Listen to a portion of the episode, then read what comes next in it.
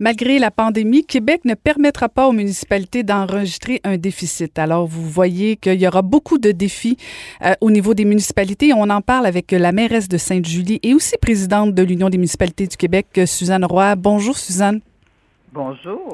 Et, Suzanne, on va convenir qu'on va se tutoyer parce que ce serait tellement faux de, de, se vous voyez. On se connaît, on a travaillé ensemble euh, dans une autre vie que j'étais mairesse. Alors, euh, je, me permets de te tutoyer même en ondes. À moins que vraiment ça te mette mal à l'aise, je passe au vous.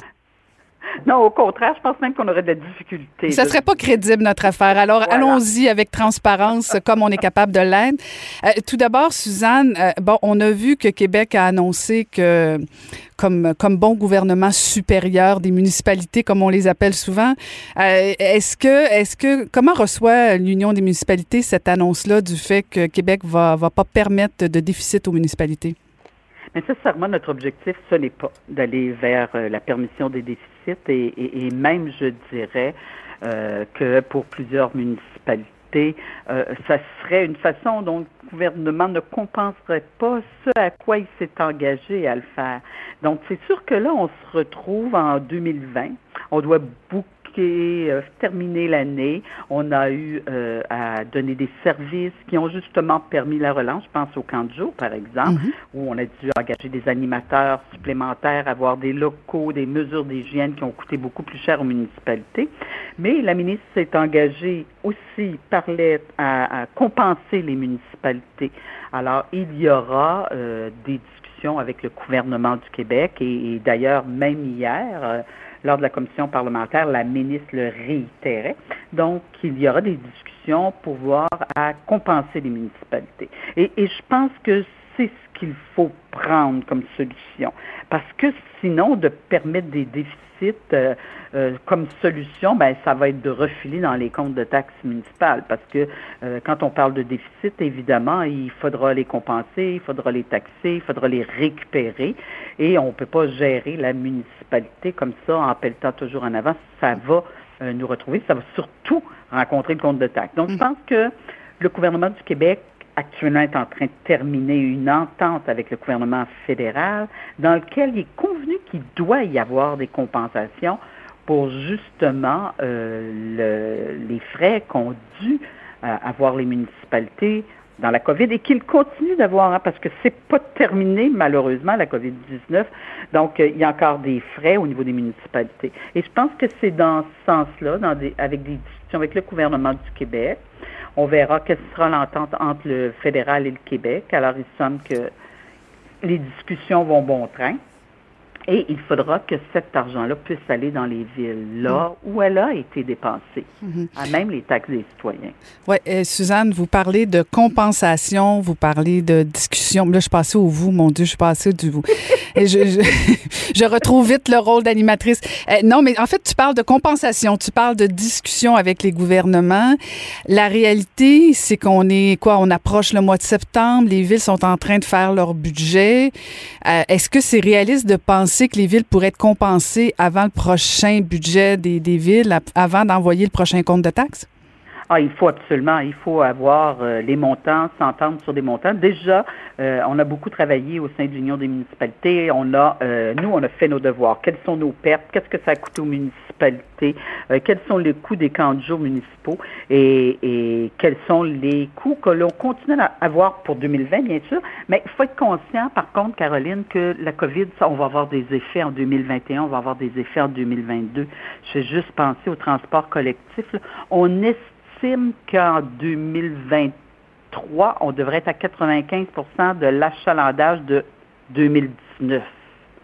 Alors, c'est sûr que les impacts pour les municipalités vont continuer. Euh, on nous dit ici, par exemple, à Sainte-Julie, que beaucoup moins de maisons sur le marché. Donc, ça veut dire aussi beaucoup moins de taxes de mutation. Donc, ça va avoir un impact sur les budgets 2021, 2022 et peut-être même jusqu'à 2023. Donc, oui, il doit y avoir des discussions immédiatement pour les coûts déjà euh, que les municipalités ont déjà absorbés. Alors, ça, ça doit se faire à très, très court terme. Et pour et des années 2021 et 2022, effectivement, là aussi, on doit regarder euh, les façons de faire. Et définitivement, euh, de pousser en avant en faisant des déficits déficit en empruntant, euh, ça va coûter encore plus cher aux citoyens. Mm-hmm. C'est pas la solution. Il faut qu'il y ait une aide immédiate aux municipalités. Et quand on parle de compensation, à quoi on peut, on peut s'attendre? Bien, définitivement, on pense au camp de jour. Hein, ça n'aurait pas été possible la relance euh, économique euh, au Québec, le début de relance, je devrais dire, euh, s'il n'y avait pas eu justement les villes qui ont tout mis en place pour que certains parents puissent retourner sur le marché du travail, puissent effectivement contribuer à cette relance économique, à, à, remettre, à faire fonctionner même le tourisme. On l'a vu au Québec cet été le tourisme partout. Alors, il fallait qu'il y ait des gens qui puissent travailler. Alors ça, les municipalités ont mis tout ce qui était en place. mais donc, donc Suzanne, Suzanne, je comprends bien, dans le fond, c'est tout simplement un transfert d'argent à Québec. Ce que les villes demandent, c'est que Québec envoie de l'argent aux villes, mais ultimement, on, comprend que c'est toujours la même pièce. Là. Je veux dire, si Québec envoie de l'argent... Hein? Non, mais on n'a pas trouvé le truc encore pour faire pousser l'argent. Tellement décevant, ça. oui. On cherche encore, par contre. Travaille fort. Travaille, Suzanne. Oui, oui. Mais tu sais, Caroline, euh, il y a une entente qui est convenue entre le fédéral et les provinces. Et dans cette entente-là, il y a de l'argent qui est dédié aux villes. Mhm. Et c'est important que cet argent-là, elle descende. Puis souvent, souvent, hein, euh, tu l'as vécu comme mairesse, euh, quand il y a des ententes fédérales, provinciales, avant que l'argent arrive aux villes, c'est souvent extrêmement long. Et souvent, le Québec, on est dans les derniers mhm. euh, à signer des ententes. À une exception, là, dans les 20, les 20 dernières années, on était toujours dans les dernières provinces à signer avec le fédéral. Alors, c'est important que cet argent-là, elle descende dans les villes et qu'on ait déjà un aperçu des montants.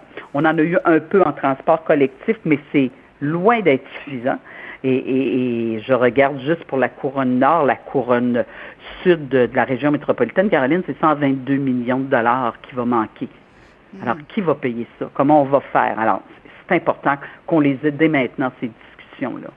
Euh, oui, ça sera le même citoyen. Ben Comme il y a déjà au niveau du fédéral un engagement euh, d'argent qui doit être dédié aux municipalités, il faut qu'on ait les chiffres ne serait-ce que pour préparer le budget et fermer l'année. Ben oui, tout à fait. Tu parles d'entente avec Ottawa et Québec. Euh, il n'y a toujours pas d'entente au niveau de l'habitation et le logement social non plus. Non, et puis là aussi, hein, on parle de milliards. Mm-hmm. qui, euh, je, dis euh, à la blague, mais presque pas, qui, euh, qui flottent sur la rivière de l'Outaouais, mm-hmm. entre le Québec puis l'Ontario. Alors, et c'est des argents qui étaient dédiés pour le Québec. Alors là aussi, c'est important que les ententes aboutissent à un moment donné, parce que on, on fait face là à, on doit faire face à une situation économique dans toutes les régions où il faut relancer. ceux qui pensent que ça a été magique, là, puis que la partie touriste qu'on a eue dans les régions suffit à relancer l'économie de nos régions, là. non, il faut relancer, il faut avoir des projets, il faut réussir justement à, mettre en place euh, des infrastructures, mettre en place tout ce qu'il faut pour que les petits entrepreneurs, les moyens et les plus grands puissent aussi retourner à l'ouvrage. Alors c'est ça, dans notre agenda, je vous dirais pour l'automne, la ministre annonçait euh, une nouvelle mouture de la loi 61. Ben, on va veiller au grain pour s'assurer que les municipalités aient aussi les outils pour travailler à cette relance économique-là dans toutes les régions du Québec. Mm-hmm. Et, et, ça aussi, ça fait partie des choses qui vont aider à soutenir les municipalités. Parce que si nos commerces ferment, c'est aussi des revenus de moins pour les municipalités. Mhm. et, ça va avoir un impact sur plusieurs années. Tu, parles des commerces euh, et tu parles aussi euh, d'agenda. Euh, on a vu pendant la pandémie, on voit encore des problèmes, notamment à Montréal, dans les centres-villes. On voit tout l'enjeu de la densification. Hein. on en a parlé beaucoup au niveau de la communauté métropolitaine de Montréal, le PMAD, le fameux plan où on voulait densifier. Est-ce qu'il y aura des réflexions au niveau des municipalités sur la la façon euh, qu'on veut aménager notre territoire? Est-ce que euh, déjà les villes sont en train de réfléchir sur l'après-pandémie? On travaille déjà justement pour euh, analyser comment on peut revoir l'aménagement dans le cadre de pandémie, mais aussi, je dirais, dans le cadre de canicule, on regarde les impacts des changements climatiques, parce que c'est vrai qu'on n'en a pas beaucoup parlé là, dans, dans le cadre de la mm-hmm. pandémie, mais quand on vit trois, quatre, cinq canicules dans des milieux urbains, dans des milieux où effectivement on a besoin d'espaces verts, on a besoin euh, d'éléments en termes de drainage parce qu'on a de plus en plus de phénomènes extrêmes. Donc, on travaille déjà euh, à regarder euh, l'aménagement du territoire dans des périodes de pandémie et dans des périodes de changement climatique. Et ça, c'est important parce que on va devoir y faire face. On ne sait pas quand sera la prochaine pandémie, mais il y en aura d'autres, comme il y en a eu dans le passé. Et, on sait par contre que les phénomènes extrêmes du changement climatique, eux aussi vont s'accélérer. Donc, il faut revoir les façons de faire, revoir nos façons de bâtir nos villes. Mais pour ça, il faut avoir des outils. Hein?